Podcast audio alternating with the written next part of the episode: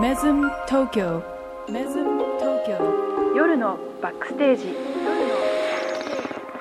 Brought to you by Tokyo Waves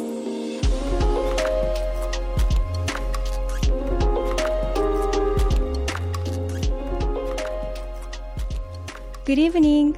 It's Friday 10 o'clock. Welcome back to Mesm Tokyo Midnight Backstage. 2022年10月21日金曜日。時刻は夜10時を回りました。皆さんこんばんは。メズム東京マーケティング部の佐藤かな子とクリエイティブディレクターの小泉健太郎です。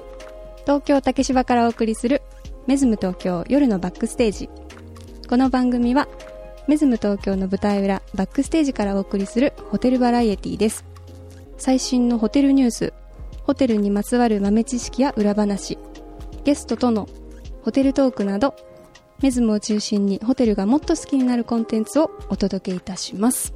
はい、ということで。誰ですか？あなた誰ですか？佐藤かな子さんっていうのは誰ですか？どちら様ですか？私？普通に喋ってますけど。私ですか、はい。大変失礼いたしました。どちらですか？だ誰？で誰だ？大変失礼いたしました、えー皆様改めまして、はい。こんばんは、えー私はメズム東京のマーケティングコミュニケーションズから参りました、あれ？かなこと申します。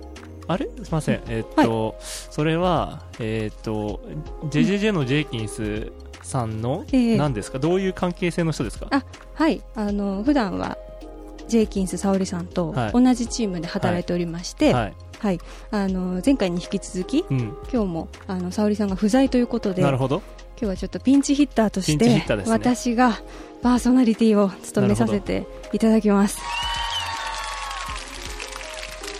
上司の責任は部下が取るということですね。はい。はいやそこは素晴らしいですね。会社って感じがする。チームワークです チームワーク。チームワークですよはいセールスマーケ多いな。うん。ちょっとね同じチームだとあのこの間マーケティングにフはいューチャーの回ではい。ともちゃんが出演したり、田村さんが出演したりしてますよね。はい。多分あの残り私だけがまだラジオうん。来ていなかったのでちょっと。全員で攻めて全員で守るっていう、こ 今夜はお邪魔します。う。はい。はい。ちなみに、ごめんなさい。普段は、はい。えっと、マーケティングコミュニケーション図の中では、はいえっと、具体的にはどういったお仕事をされてるんですか？あはい。あの一応担当としては、はい。えー、とまず SNS。アカウントの運用をしておりますね、うんあのインスタグラムだったり、ツイッターですね、はい、あとは、えー、とこのラジオとうん。もう一つ、うん。メズムが運用しているはい。オウンドメディアがあります、あります、そんなのあったっけな？はい、ありますよ、小泉さあ、ん。そうですか。東京ウェーブスマガジンという雑誌がありまして、そんなのあったっけな？ありますよあ。あったっけ？はいはい。なるほど。これはあの私が一応担当させていただいて、取材行って、はいまあ、記事を書いて、時には写真を撮ったりうんうんうんとして、あの担当させていただいております。うーん。あとはまあ細々とした仕事をいろいろ任せていただいているんですけれども、なるほど。じゃあまあ、メズムの SNS のはい中の人みたいな感じですあね。中の人ですね。はい。あわかりやすい。はい。じゃあ、よろしくお願いします。本日はよろしくお願いいたします。そして、えー今週のテーマはホテルのちょっとした豆知識でお送りしようと思いますえ？はい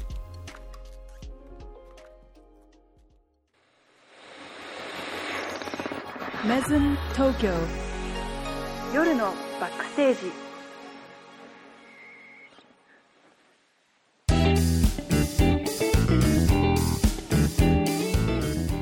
さてまずはこのコーナーから。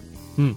気になるニュースをお届けするウィークリーニュースフラッシュこの1週間で話題となったホテルトラベル界隈のさまざまなトピックスの中から私たちが厳選したホットなニュースをランキング形式で発表します。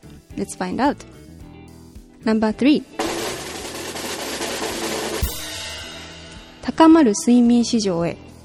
京王プラザホテルが良い目覚めに特化した宿泊プランを提供開始うん。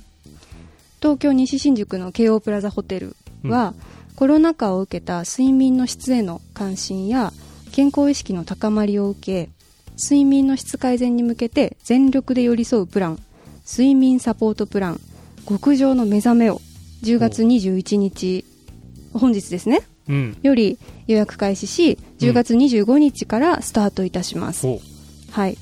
本プランでは、えー発売12日目で100万本の販売を突破した森永乳業の睡眠サポートドリンク、睡眠改善そっち？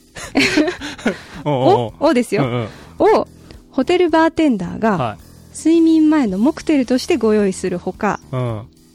快眠に効果があるとされる食材を使用した、えー本格広東料理うんでの特別ディナー、うんうん。さらに先着20名様限定で着て寝るだけで体が温まるテンシャル社の、えーリカバリーウェア爆寝シリーズの体験など、えー睡眠の質改善によりすっきりと、えーした目覚めをサポートするプラン内容となっております、うん。はい、なお本プランは秋の夜長に送る1ヶ月限定プランということで、お一人様でのご宿泊のほか11月22日のいい夫婦の日あ。に向けた パートナーへの贈り物としてご夫婦でのご宿泊にもおすすめとのことです。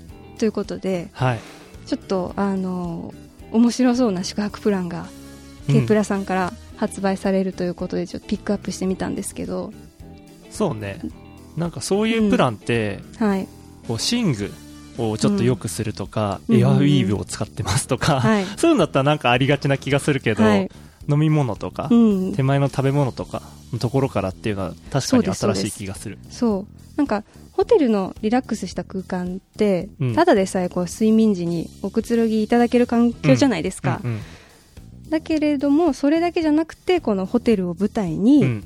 異業種のうん。企業とコラボレーションして、うんうん。もうお食事やドリンク寝具を加えて、うん。体の内からも、えー入眠への準備を進めて、うん目覚めに特化したプランを誕生させたこの K プラさんがすごいなといい思ってよいいよ。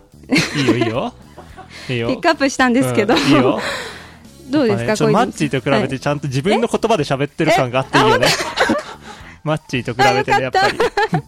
この間 AI と喋ってたのかなって思うぐらい。あ先週ね、うん私もあのちょっと前回と聞比べてきましたけど、そうそうはい、うんいいよいいよあならよかった。その調子その調子今んとこ大丈夫？ほい。あほい、オッケーほい、これ。オッケーオッケー。はい続いて、ナンバー2。帰らない日は家賃がかからない部屋が東京新橋にオープン。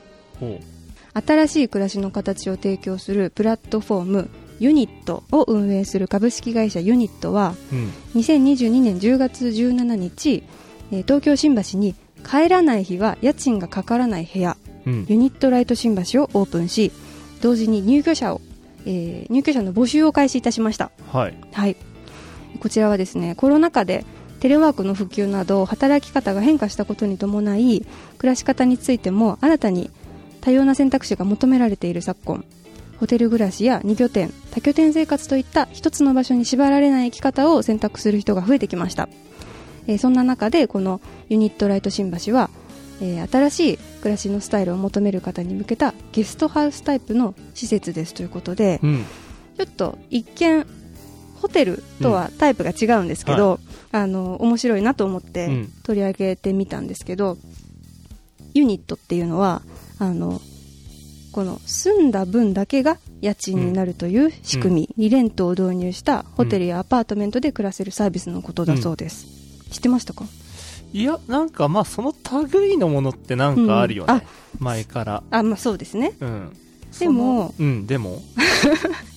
このうん。えー、と帰らない日の分の家賃がかからないっていうのは日本初のシステムらしいです、えっと、それはうん、帰らない時の家賃かからないで、その空いたところに他の宿泊者を入れるってことそうなんですだよね。そうななんだよね。そうなんだよね。そうなんです、んそう私もあ最初読んだ時に、うんあ面白いなと思って、うんただ帰らないで、こう住居者の方は、うん。アプリでねカレンダーで帰らない日を申請するだけで、その分の家賃が差し引かれるのかと思っていたら、まあ、よくよく読んでみたら、うんその分は別の方にうん。リレントそうだよね。しないと割引されないというこ。とらしいですよ、いやそこがちょっと気になるんうんだよね。私も思いました要はその誰かが来るから一回荷物を片付けなきゃいけないじゃん。そうなんです、ってなってきた時に、そう、あのーまあもちろんいない時にお金かかんないのはいいんだけど、うん、それ結局プラマイどうなるんだろうっていう。だったら最初からホテルでよくねっていう話とかも確あるんじゃないのかなってあんま言い過ぎるとよくないな、これ、いえいうん。いやあの賛成です。そうだよね、はい。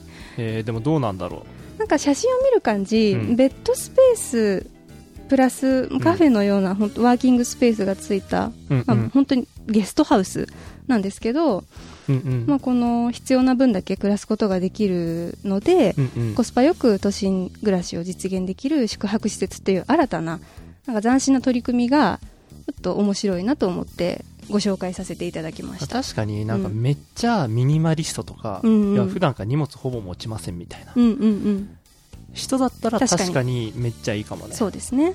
あとは、えっと、あのノットアホテルさんあ、はい。とかってあの同じようなことだよね、うんうん多分自分がまあ不動産というか的な感じで一つ、はい。えー部屋を持って、はい。で自分が遊びに行くときは自分でもちろん使うしそうじゃないときはうん他の人にか、うんえー使ってもらううんうん。っていうのがあるけど、何が大きく違うかってさ、うんノットホテルさんってどっちかっていうとリゾート地なんだよね、場所が。そう都心じゃないそうですね。から、なんか成立すると思うの、の。そもそもずっとそこにいないからはい。こっちが荷物持ってって泊まりに行ってはい。でまたチャリキケース引いて帰るみたいな、だったら空いてるところいいですよって話なんだけど、うんなんか定住地としてはなかなか難しそうな気はするけど確かに。なんかあんだろうなきっと なんかきっとまあそんなのだってね素人でさえ思い浮かぶわけだから、そうですね。うんそれを上回る何かがあるんだろうな。うん、なんか移動する頻度が多い方の都心の拠点うん。としてだったり、都心まで家が遠い方うんうん。の都心のセカンドハウスうん。として利用される方が多いということですよ。うん。忘れ物したって言って帰ったら誰かいたりして。でもそれリレントしてなければ大丈夫。してたら。あ、してたらそうだ ね。そう。だねちょっと注目ですねはい、ちょっとあの面白いなと思ってご紹介しました。はいはい。では、ナンバーワン。北海道にすべてが氷でできた氷のホテルが期間限定でオープン。星野リゾートが運営する体験型スノーリゾート、星野リゾートトマムうんは、すべてが氷でできた氷のホテルを2023年1月の20日から2月の28日の期間限定でオープンいたします。寒そうそうですね。うん。当ホテルがあるシムカップ村の寒さの寒さを生かした体験を提供していくということです。はいこれ面白いですよ。ホテルはうん直径約、えー8.5メートル8.5メートル？直径。おうおう高さが3.5メートルのドーム型。おうおうで継ぎ目のない1枚の氷で作られてます。そでドームの、ね。うんうん。そう。ドームの天井うんや壁、しつらえてある家具などは全てが氷です。もちろん、はい、で寒冷地仕様のシュラフという寝袋、うんうん。はい、が用意されていて、うんまあ寒さの中でもうん。朝まで暖かくうん。快適にうん。眠れるようになっているということです、このプラン。あの全てが氷尽くしで、面白いですよ。あの例えばうん。氷の露天風呂を併設してます。え？どっち？どっち？あったかいの？冷たいの？うん。温泉はあったかいです、はい。えーシムカップ村のうん。湯の沢温泉から組み上げた温泉です。はい。はい。で温泉の周りはもちろん氷です。うん。溶けないんですかねこれ。うーん。ね。っていうぐらい寒いってことでしょ？そもそもそもそも氷点下みたいな場所ってことでしょ？そうですそうです。うんうんうん。あとねうん。氷のミニバーあります。うんうんうん。赤ワインや白ワインスパークリングワインなどを氷でできた、えーセラーに用意しております。うんまあワインと一緒に楽しめるスナックやおつまみ、ノンアルコールドリンクも提供します、うん。はい、最後氷のディナー。はい。凍らせた野菜とうん。温かいバーニャカウダソースを合わせた氷野菜のバーニャカウダとか、えータラやエビなどの魚介を使用した氷で覆い尽くされている氷山のブイヤベース。ほなどなど氷尽くしのディナーでお客様をおもてなしします。ううんこちら、えー先ほどの広さからも分かる通り小さいですね。うん。1日1組限定、はい。最大2名様までの利用ということで、えーお値段いくらぐらいだと思いますか？1名様。え？あーでも期間限定で作って。1人当たり。うん一人当たり？はい。うーんまあ8万ぐらい。小泉さん。ん？全然です。もっと安い。もっと安い？もっと安いの。いくら？お一人様2万8000円。あ意外とですよね。あうんいいいいよ、いいよ。テンション上がってきた。うん。いいよ。うん。以上です。あ以上ですか。あいいんじゃない？なんかあの、うん。氷のホテルうんって結構スウェーデンとかにあるアイスホテル有名ですよね。なんか日本にあるのが新鮮だし、やっぱ非日常体験っていうことで北海道の食材とかね、大自然を満喫することもできるので、なんか、まあ、期間限定だしうん。面白いかなと思って。どうですか、まあそうだよね、うん、プロモーションだよねだから一種のね、うんうんうん。これは星野リゾートさんの。そうですね、いやめっちゃ面白いし多分写真撮りにとかうん、行ったりする分にはめちゃくちゃ面白いんだろうなっていうフォトジニッのと、クだしあと多分何食ってもうまいよね。あったかいものなら。そうですね確かに、うん、うんカップラーメン食ってもうまいと思う カップラーメンはね、うん。食べない、うん。食べるか分かんないけどそうね、うん。美味しいディナーがあるあとからはマジでお腹壊さないかだけ心配ですけど。そうですね、はい。小泉さん寒さは大丈夫ですか？冬の。寒さは、うん、割と、うん。あのー冬生まれで寒さ大好き、なるほど,、うん。暑いのの方が苦手ぐらいなんあでそうなんですね。まあ氷ね、う、うんん、北海道にできますということで。すごいね。それを全部じゃあ、なんか氷の彫刻師さんみたいなのが彫ってっていうことですよね。うん。うーん。とてもあの面白いので皆さんぜひうん写真とか見てみてください、はい。はい。では以上ウィークリーニュースフラッシュでした。素晴らしい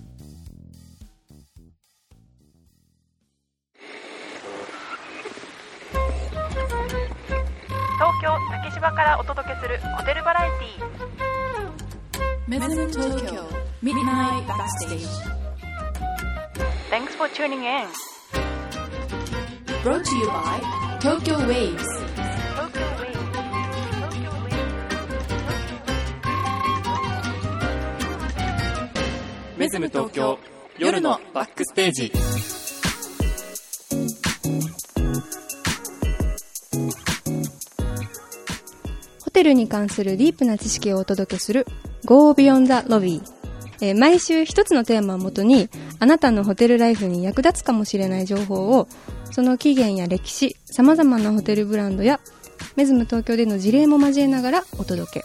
うん。ホテルの世界を深掘りし真に魅力的なホテルとは何なのかを、えー探求するコーナーです、はい。はい、いいよ。で今週のテーマは先ほど申し上げた通り、ホテルの豆知識、ちょはいっとした豆知識をいくつかご紹介したいなと思いましてはい。あの皆さん普段ねホテルに滞在された時に目にしていると思うんですけれども、意外と知られていないことものってありますよね、うん。あるかなと思っていて、うんうんうん。はい、あのもしかしたらもうご存知の方もいるかもしれないんですが、はい。あの今回はちょっと客室の中にあるものにフューチャーしていくつかご紹介していこうと。いいですか、うんいいよはいありがとうございます。う行こうはい。どれからいこうかな？じゃあまずはうんはい。客室の枕についていきましょうか。うん。あのホテルのベッドってはい。枕多くないですか？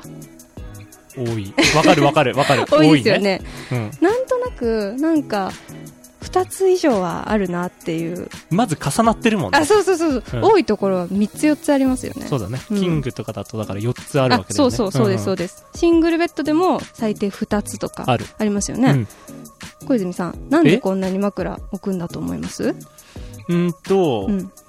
一つはは。あの枕の硬さが違うパターンがありますよね。あれ、あれ？言っちゃってるかな？もしかしてこれ答えを一つ言っちゃってるかな？うんうんうんうん。あとは、まあ、僕のもう一つの使い方は、はいはい。えっと、入ってすぐ、えー部屋に入ってね、はいはい。横になりたいわけですよ、ちょろっと。ええええええ。その時に、要は髪の毛とかもね、ワックスがつけたまま、一回枕で寝っ転ぶのと、あとは、お風呂とか上がってから本当に寝る時と違う枕で寝たいっていうのがあるんだよね、ああなるほど。実は。ああそう。そういう人からすると二つあるのはすごいいいっていう。なるほど面白い。僕からしたらそう、二つ。あありがとうございます、はい。小泉さんご名答です。当たり。え？当たりです。何がですか？えっ、と1個目が、はい。あの自分に合った枕を選ぶためということなんですね、あの実は複数置かれている枕、うん。それぞれスペックが異なる枕だったりします。う、んうん。うん。知ってる知ってる。うんうん。皆さんホテルに2つ以上置かれている枕、うん。触ったり、あのー使い比べたりしたことってありますかね？実はあの一方は硬くてもう一方は柔らかかったりとか、あの大きさや高さが違う枕が置かれてるんですって、はい。はい、なぜかというとお客様によって合う枕や好きな枕って異なりますよね、はい。うん、ホテル側もお客様にはより良い睡眠をとってもらおうと配慮しているんですが、うん。その方の好みまではわからないうん。ということで、まあご自身に合った枕を選んでもらえるように2つ以上の枕を置いてあるということらしいです、うん。まあ、いわばホテルのうんおもてなしの心の表れといった感じなんでしょうか、はい、すごい、すごい話がめっちゃ飛躍しましたね。なるほどね。うんうん、いいよ。佐藤、佐藤さんそういう風に捉えてんのね。いいよ、いいよ。助けてもらっちそうね。うん。メズムも？実はメズムもですね、えっ、と、ポリエステル一つと、うん。フェザー一つで、えー、とセットしてあるので、素材が違うのか、そもそも。違います。はいなんか反発性も違います。そうだよね。はい。なるほど、なるほど。ということですね。うん。まあ、また、えっ、と、これは別の、えー考え方で、うん枕を選べる以外にも、まあ背もたれに使ってもらうためということもあるそうですよ。はいはいは。はいい。ベッドに腰掛けて本を読んだり、パソコンをいじったり、うん。テレビ見たりなどと、あのベッドは寝るとき以外にも使えますよね。うん。うん。で、ベッドの上で過ごすことが多いお客様のためになされた配慮とも言えます。なるほどうね。ん。あとは、あとは？まあ、諸説あるんですが、は枕を2つ以上置くことで、い。うん。ベッドにラグジュアリー感を足すことができて、うん。より上品な雰囲気に変わりますよね。うんうん。厚みが出るもんね、単そうそう純にね。そうそう、んはい。。まあ、つまりその枕を飾りとしてはベッドにあの複数個置いているホテルもあるそうです。い。なるほど。うん。でも小泉さんのその使い方はちょっと初め初めて聞きました。あ、本当ですか？うん。はい。すいません。いや、なんで？すいません。いいよ。いや、そんな感じで進めていってよろしいですか？はい。はい。からの？からの、うん。えっ、と、じゃあ枕はそんなところで。はい。はい、次。えー、どれにしようかな。これ、うん。ガラス張りのバスルームについて。おうメズムですね。ネズミですね。うん。えーと、最近、客室のスタイルで増えているのがガラス張りのバスルームなんですって。うん。キャ 増えてるんですって。ーうん。な んなんでかアジアやリゾートでは、うんセクシーバスなんて紹介されることもあるらしいんですけど。そう。あの、友人同士やご家族での滞在だと、ちょっとなんか気まずい、なんて、ねご。経験されてる方もいらっしゃるんじゃないでしょうか。確かに。ですよね、うんなんでガラス張りのデザインが増えてるのか小泉さんわかります、うーんと、うーん、なんだ？自分に置き換えちゃうけど、まずテレビが見えるよね。ああそうですね、うん。メズムもそうですよね。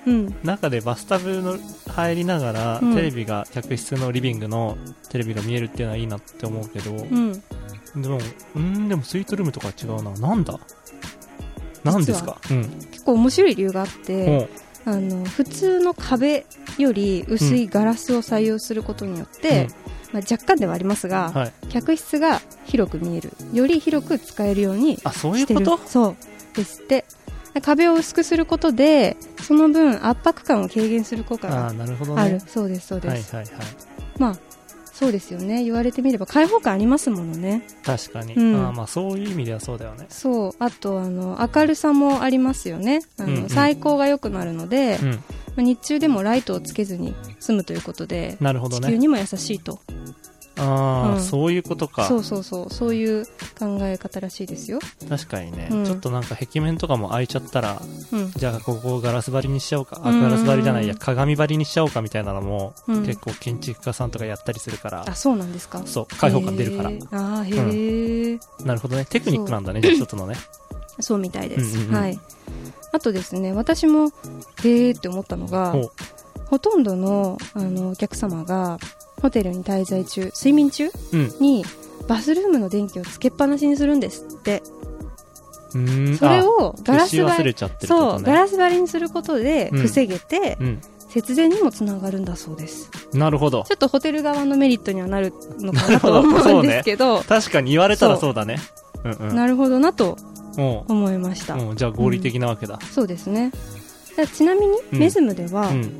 あのおっしゃった通りガラス張りですよね、あの私も SNS とかで、うん。ちょっとお部屋入ってびっくりしたみたいなお客様の反応をうん。見ることがあるんですけど、うん。うん。実は私たちはボタン一つで、そうですね。はい、ブラインドを下ろせたり、うん。まあ、お部屋タイプによってはドアを自分で閉めていただいて、バスルームをこう覆っていただけるようなデザインになってるのであのご安心ください そうね、メズムはシェードが降りるよね。おりますまあ、あとはなんかスモーク貼るところとか、あそうですねもあるよね。うんうんうんうんうんまあだからそこ隠さなきゃいけないっていうので、なんか隠すしつらいが一つ必要なわけじゃん。機能だったりとか。はいだからそれがね、一つ、うーん、まあコストにはなるけども、すっごい今事業者目線のこと言っちゃった。うん、まあ確かに。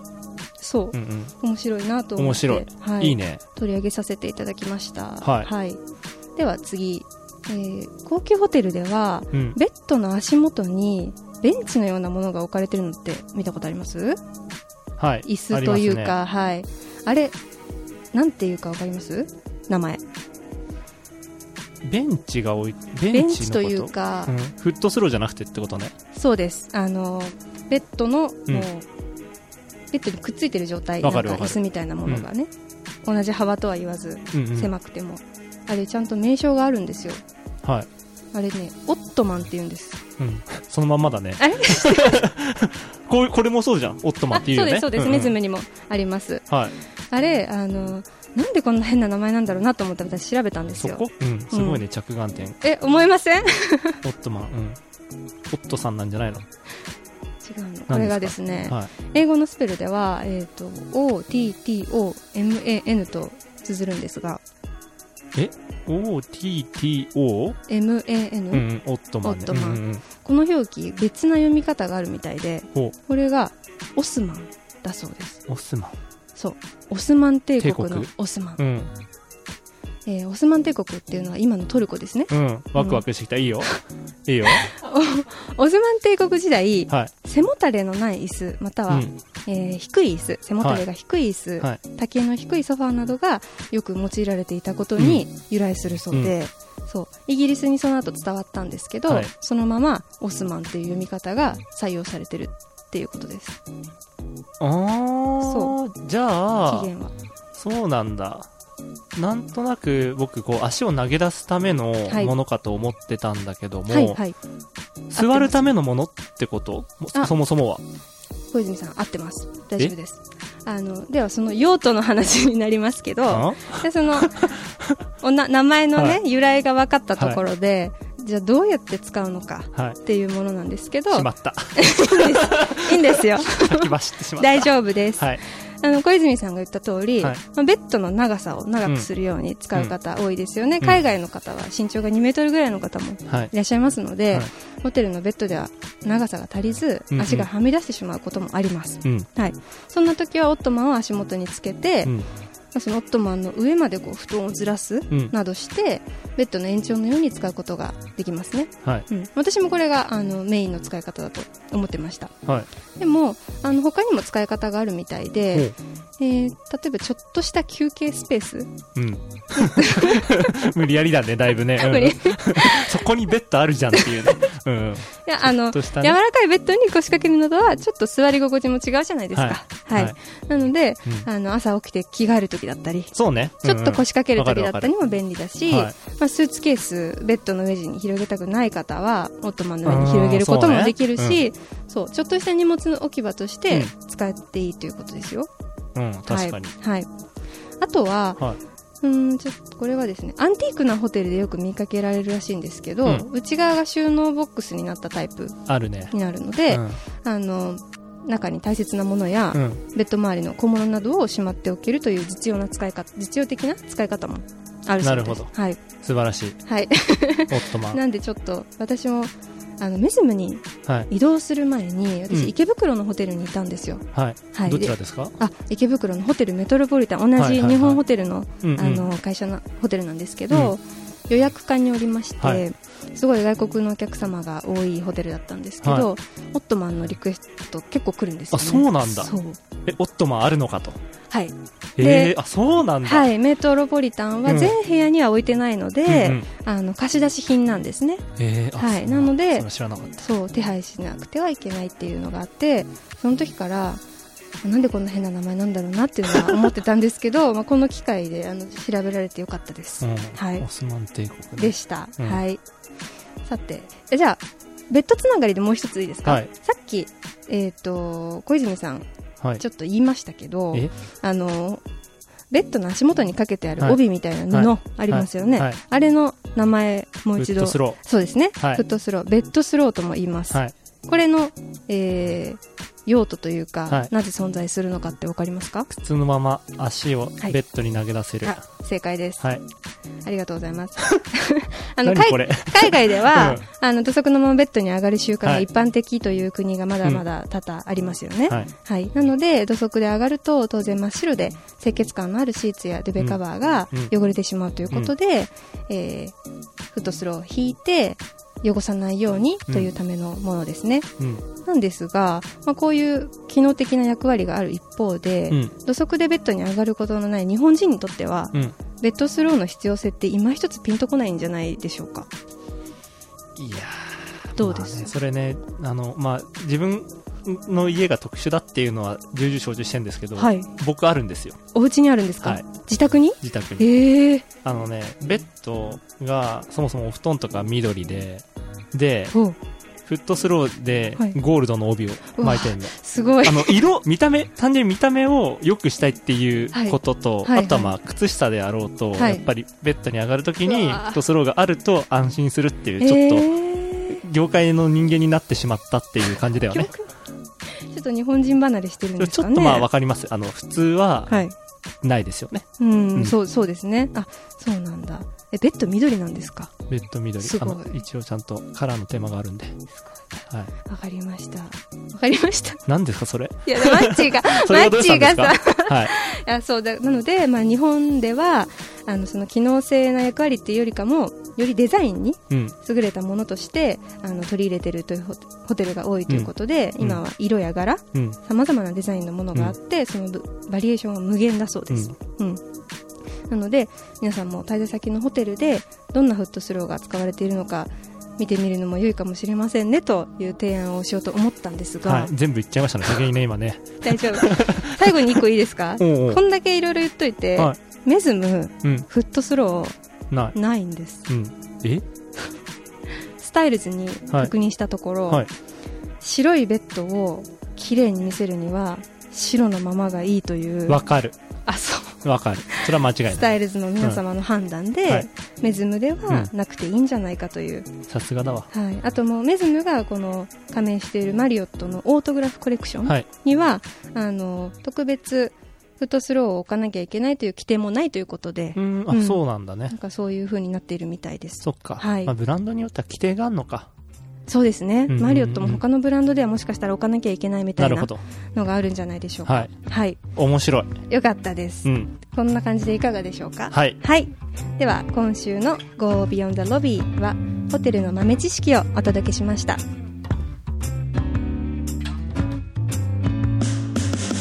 てたいやりたい怪我してむさぼる。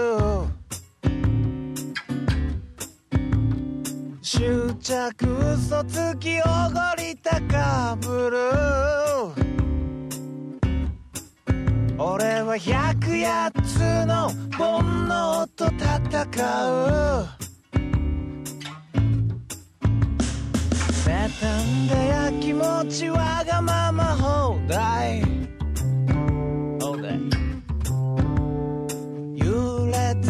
べに悪口陰口。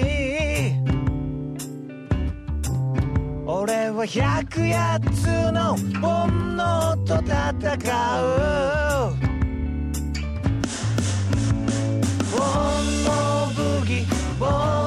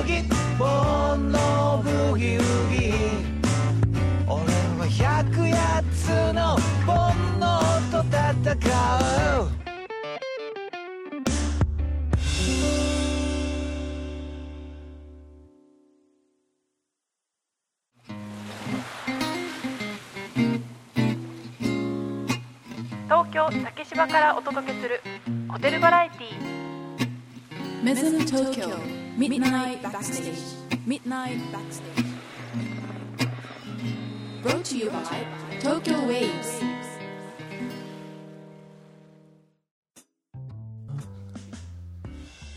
今週の Weekly Pickup Tracks はエボシ・エリムスさんで煩悩ブギをお送りしました。はい。はい、えー、このアーティストのご紹介なんですけれども、曲名が煩悩ブギノーブギって言ってましたね。ね歌ってます小泉さん。はい。はい。で作詞作曲は、えー、エボシ・エリムスさんですね、あはい。の歌われている方です。でなんかね、前も一一回回、ご紹介したことが、ね。はいはい。ありますね。曲の背景作曲の思いということで、はい。ライブでの盛り上げ曲としてまたオープニン、オープンマイクのようなうん。セッションイベントで使いやすい曲としてうん。作曲しました、うん。はい、えー、108個ある煩悩をテーマにしており、日々煩悩と向き合い、戦い続ける人々への応援歌です、はいということでありがとうございます。ありがとうございますありがとうございます。はい。えー、メズム東京で毎晩繰り広げられているライブパフォーマンス、メズムショーケース。はい。はい、BGM 流れてますね。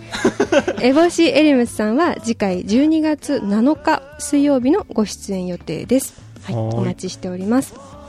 えー出演アーティストの情報とタイムスケジュールは、メズム東京公式ウェブサイトのショーケースのページをご覧ください。はい。とはいいうことで、うん。はあ、終わりましたね。まだ終わってないけあ、そどねっか。。あのーどうでした？私のデビュー戦。はいデビュー戦どどうですか？逆にどうですか？逆にどうですか？逆にどうですか？私は聞きたいです。大丈夫かな？マッチよりかはうまくできたかなっていうかんそれは相違かもしれないね。うん。いいよ、いいよ。ニュースとか、うんあのー豆知識とか、うん意外と、あ、そうだったんだみたいなのがもし一つでもありましたら、うん。嬉しいなとうん思います。こういうのなんか毎回やりながら、はい。お届けしてるっていうよりは、うんうん自分たちが勉強してるっていうのもすごくあるから。そうですね。うん。小泉さんも知らないこともうん。いいくつかあります。うんそうですね。これからもじゃあご紹介していけたらとはい。思います。はい。うん。まあ緊張しながらだったんですが、ここまで来れてよかったです。はい。これは、あのー沙織ちゃんがレギュラー奪われちゃうかな。いやいやうんいや、沙織さん温めておきますので。そうね。沙織さんの席を温めておくっていう仕事ですね。そう、そうです、そうです。はい。なので、あの、皆様お聞き苦るお聞き苦しい部分もあったかと思いますが、最後までお聞きくださって本当にありがとうございました。ははいい。では、えっ、と、最後にメズムからのお知らせ、2点あります。はい。はい2点。いよいよですね。うん。えー今週、ついにはい。発表されました。え？えーメズム東京のえ？バーラウンジウィスクで提供している、え？アフタヌーンティー、アフタヌーンエキスピジョン。あはい。第7弾がえ？発表されました。はーい。今回のテーマはですね、オーストリアを代表する画家、グスタフ・クリムトの代表作、接吻の世界観を表現したキスを、えー2022年11月の14日から2023年3月の31日の期間、平日20食限定で提供いたします。はいさあ、小泉さん、はい。今回の新しいこの作品ですが、はい魅力をお伝え願えますか？いやー、うんあの、まず疲れました。お疲れ様です。なんか、僕なんかよりよっぽど、あの、パティシエの皆さんが疲れておりますけど、はい。いや、うん今回は一番長かった気がする。あそうなんですかきるまで。うん。えーそうまあ、このは、えー作品を選んだ背景とかなんかうんと、はい。このこれからホリデーシーズンじゃない？クリスマスがあって、はい。年末年始があってあとはバレンタインとかもかぶるのかな、そうですね。うん。3月31日までなのでそうだよね。はい。だからホワイトデーもだ。はいかぶります。だかはい。らそういうなんかちょっと恋人同士、はい。まあもしくは、えー、と夫婦とか？うん。で、うん、と楽しめるようなものを何かできないかなっていうのの中で、うんクリムトやってないじゃんっていう。確かに。ところがまずあったんだけど。はい。だけど。だけど。で、まあ、クリムトといったらこの「接吻」っていう作品がすごく有名ですと。そうですね。うん、でこれ再現するために、えっと、最初ねうーん、まあ、ケーキを作ろうと思ったんだよね、はい。うん、でケーキがなんかちょっと言葉で伝えるの難しいんだけれどもちょっとモンブランみたいな、うんテイストのケーキで、こううん。2人がくるまってるみたいな、はい。うん、表面にはい。飾り付けをすることを考えたりしたんだけど、ええ。ちょっとなかなかねなんかその接吻の美しさというか、はい。絵の、うん、綺麗さがね表現するのが難しくて、ケーキだと。そう、まあ、それすごくあのパティシエのはい。皆さん、はい。矢部さんですよね。えが試行錯誤してくれたんですけどはい。それ作ってくれたの。うんこれやっぱダメだと言ってスクラップビルトでうん。よしジュレでいこうと。書いうのを、ねそう改めて提案したところまあ見事再現してくれてそして、うん。あのーもう想像を上回るような美しいデザインが完成したんじゃないのかなと思ってて、ではい。このジュレがはい。シャンパンを使ったジュレ。シシャンパンが萌えシャンド。ンあのあの萌えシャンド。ンえー、そう。すご萌えいシャンドンをあのジュレにして使うってちょっとどうかしてるぜって感じなんだけど どうかしてるぜって感じなんだけど。もちろん自家製ですよね。あ自家製そのジュレジュレにしてるのを萌えシャンドンを使ってうん。ジュレを作ってるのはあのパティシエが作って。すごい。はい。そう。で、まあもちろんあの、うん、あくまで風味付けを目的とはしているものの、はい。から、まあ熱は入れてんだけど、アルコールとびきってないかもしれないから、はい。あくまで、えー今回は20歳以上の方、うん。未成年の方はちょっとはい。うん、お断りっていう形にはなってるんですけど、はい。まあその分、うん。こう、大人な、これまでいなかったような、うん。大人な、あースイーツがいや本当完に成しましたと。本当に私も写真見てるんですが、はい。本当に絵画を再現したあのメインは結構今までケーキのメインが多かったと思うんですけど、ね。今回はあのパフェですね。そう。パフェの形になっていて面白い。ちょっと手を変え品を変えでね。い。やー本当にすごい。アイデアがそろそろ。ああれ？アイデアがそろそろ枯渇してきちゃうかもしれないけれども。あれれれ？まだ頑張ってはい。やっておりましてまだ食べてない。私食べてないんですあよ食べた方がいいわ。食べます。ちなみにあまあそれ僕あのちゃんとパティシエにも伝えてますけど、僕一番好きですこれまでの。あ本当ですか、はえー、小泉さんが萌えシャ一番お気に入り。をパフェでうん、食べれる。うん、って想像してスプーンですくって？うん。でねやっぱりねちょっとずつね体が温まってくる。えー。うん。えなんでですか？え要はそのやっぱお酒だから。あそっかそっか、うん。味わいは爽やかだから結構ガツガツいっちゃうんだけども、はい。食べ終わった頃には少し体が温まっててその辺はちょっとお気をつけいただきながら。だから？でも、はい。うん、これからの季節にぴったりなうん大人のスイーツに仕上がったのかなと思います、ありがとうございます。はい。では、えー皆様、詳細はメズム東京の公式ホームページをはいご確認ください。はいはい。予約お待ちしておりますお待ちしております。もう一つニュースがありまして、はい。えーウォーターズ竹芝がですね、うん10月の24日にはい街開き2周年を迎えます。え？そう。ウォーターズ竹芝っていうのはこのメズムと、アトレ竹芝さん、うん。劇団四季さん、うん。こうの施設をこう一体と一体の商業施設を呼ぶはい。あのー呼んだあの場所なんですけど。大丈夫ですか？はい、ごめんなさい。はい。なんですけど、ははい。い、エリアですね、エリアのことを呼びます、ここがですね10月24日に街開き2周年を迎えるということで、はい。それを記念して、えーメズム東京を含むウォーターズ竹芝の各施設ショップが感謝の気持ちを込めて新しい文化や体験ができるうん。多様なコンテンツをご用意してお客様をお出迎えするイベントを開催します。はい。はい、実は、えー10月の21日から本日から開催されておりましほてう、はい、10月の30日までの10日間いろんなイベントが開催されるんですけど、はい。メズムのコンテンツとしては、ええー直近になるんですが明日10月22日の土曜日とはい。23日の日曜日に、えー集中しております、はい。はい、4つありまして。え？簡単にご紹介しますと,、えー、とまずですねホテルツアーを開催します。はい。スイートルームも含めたん客室とホテルの施設をホテルの総支配人、大沼さん？え？やあタレントがご案内するホテルツアーです。ああ、そうですか。オリジナルのアイテムやデザインに込められたストーリーも交えながら、うん。メズムの世界に無料でご招待いたします。えーはい。えースイートルーム？そうですよ。チャプター3か4見れるんじゃないでしょうか。素晴らしい。ね普段なかなか見れないですからね、そうですねウォークインでは。はい。なんか、あのーテレビでの露出もありがたいことに増えて、はい。あのースイートルームが使われる機会も結構あるじゃないですか。はい。であのそういうお客様があの実際はどんなお部屋なのかっていうお声も結構いただいているようで、うんそういうのものにお答えして今回ホテルツアーを開催するといううん。ことですね。素晴らしい。はい。あ、えっ、と、こちら20名様限定とはいいうことですね、先着。ありがとうございます、マッチ。うんうんうん。助かりました。20名様先着で限定でございますので、はい。えー受付場所、メズム東京のマルシェテント、えーウォーターズ竹芝のあの広場のところですね、はい。芝生のところにお集まりください、はい。受付時間は13時50分までとなっております、うんうん。開始が14時からです。ツアーのね。そうです、ん。はい。でこちらがホテルツアーで、はい。次、えーマルシェ出店します。今のこのツアーの、えー、と受付場所になるんですが、えーメズム東京のオリジナルのアイテムやアメニティ販売してますね、う。んインターネットではい。これをあのマルシェ店舗として、うん。あの販売いたしますよということですね。はい、これあの合わせてサルタヒココーヒーの試飲体験もあります。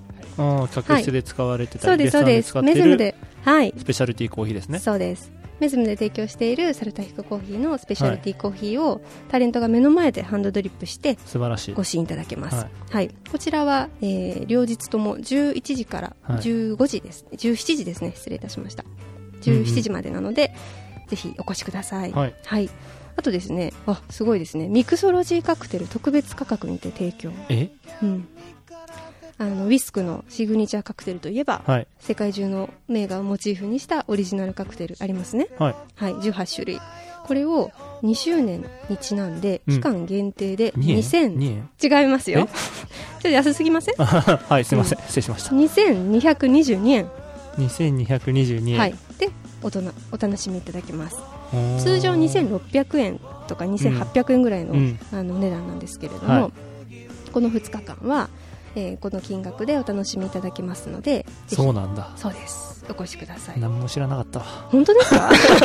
何も知らなかったわ。そうなんだ。そうなんですよ、はい、合わせまして、はい。えーウィスクで提供しているキッズメニューあるんですけど、はその一部をですね、うん特別にワンコイン500円にて提供いたします。そう。あ、そう。そうなんです、そうなんです。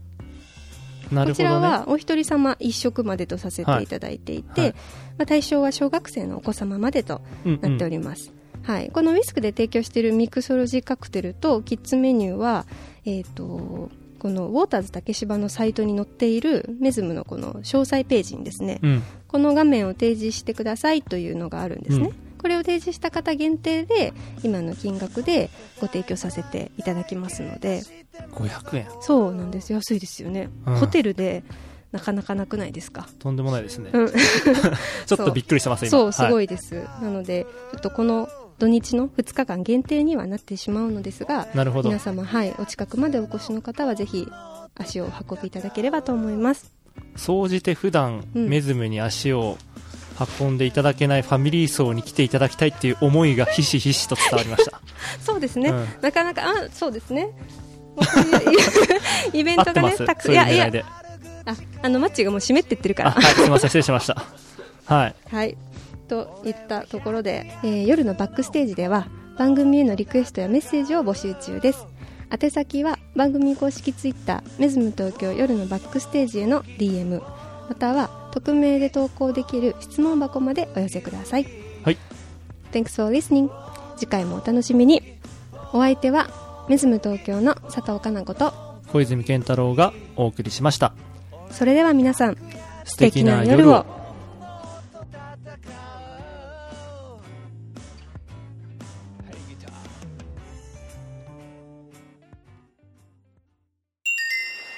Mesm Tokyo.